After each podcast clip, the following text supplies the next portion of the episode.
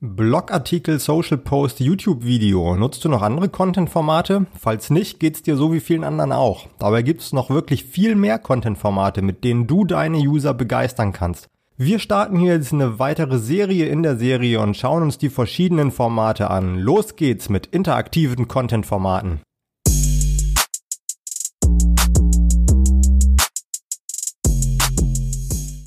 Interaktiver Content ist immer noch was Besonderes. Er wirkt auf Nutzer normalerweise faszinierend und begeisternd. Durch interaktiven Content verbringen sie mehr Zeit auf deiner Website, interagieren mehr mit deinen Posts in den sozialen Netzwerken und erinnern sich besser an dich und deine Marke. Es wird also wohl Zeit, sich mit interaktivem Content zu beschäftigen, oder? Vor allem, weil du mit interaktivem Content noch wirklich ein Alleinstellungsmerkmal für dich und in deinem Content Marketing schaffen kannst. Aber was ist das eigentlich, interaktiver Content?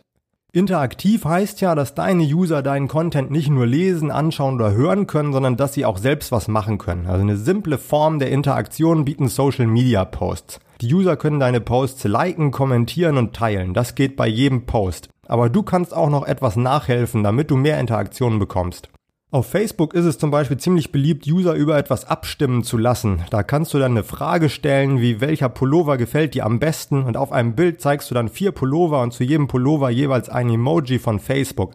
Dann musst du den Usern nur noch sagen, dass sie mit dem Emoji abstimmen sollen. Eine andere Form von interaktivem Content wäre es, wenn du die User dazu aufforderst, dass sie einen Freund markieren sollen unter einem Bild. Das Thema könnte dann zum Beispiel sein, mit wem sie gerne einen Wochenendtrip nach Rom machen wollen. Aber du kannst auch ein lustiges Bild posten, auf dem jemandem irgendwie ein Missgeschick passiert und dann fragst du, welcher eurer Freunde könnte das sein? Das ist zwar ein bisschen gemein, aber ich sehe häufiger, dass Unternehmen sowas posten und viel Resonanz darauf bekommen, vor allem auf Instagram. Die User mögen das anscheinend, wenn sie sich über ihre Freunde lustig machen können. Das funktioniert aber wahrscheinlich auch eher dann gut, wenn du eine relativ junge Zielgruppe hast und nicht in so einer ganz ernsten Branche unterwegs bist.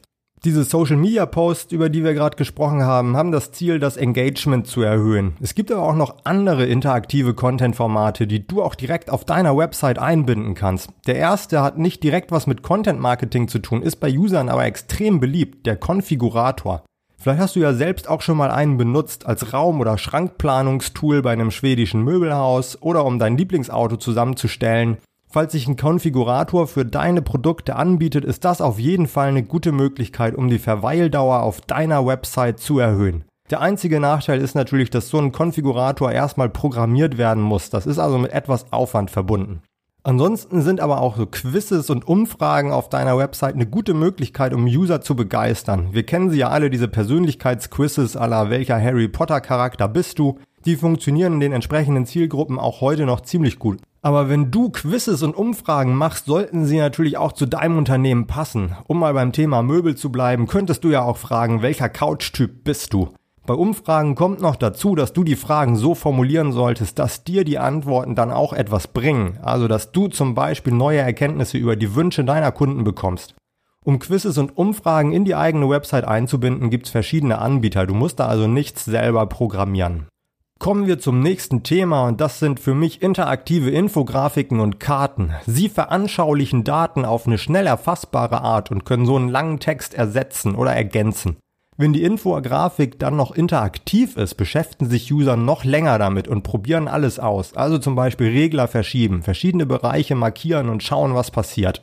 Interaktive Infografiken sind wirklich ein mächtiges Element im Content Marketing, wenn sie gut gemacht sind. Der Aufwand dafür ist aber natürlich auch eher hoch. Du brauchst erstmal die Daten und dann müssen die auch noch ansprechend visualisiert werden.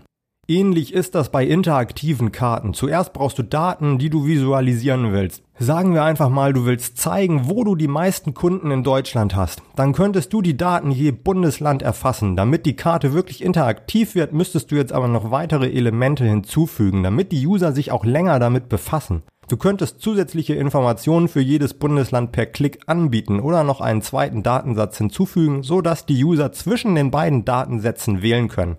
Auf jeden Fall muss es Möglichkeiten zur Interaktion geben. Der letzte Aspekt von interaktivem Content, den ich hier ansprechen will, das sind Virtual Reality, Augmented Reality und dann eben auch Spiele. Bis jetzt entwickeln hauptsächlich große Unternehmen solche Anwendungen, weil die Entwicklung natürlich sehr teuer ist und dann arbeiten sie meistens mit Agenturen zusammen. Deshalb werde ich jetzt hier nicht im Detail darauf eingehen, aber ich hoffe, dass ich später noch mal einen Interviewpartner finde, der schon Content-Marketing-Projekte in den Bereichen gemacht hat und dass wir dann über dieses Thema noch mal separat sprechen können. Ich hoffe, dass ich dir trotzdem schon einen kleinen Einblick in das Thema Content-Formate und interaktiven Content geben konnte und morgen geht's dann auch schon weiter mit Audio-Content-Formaten. Bis morgen!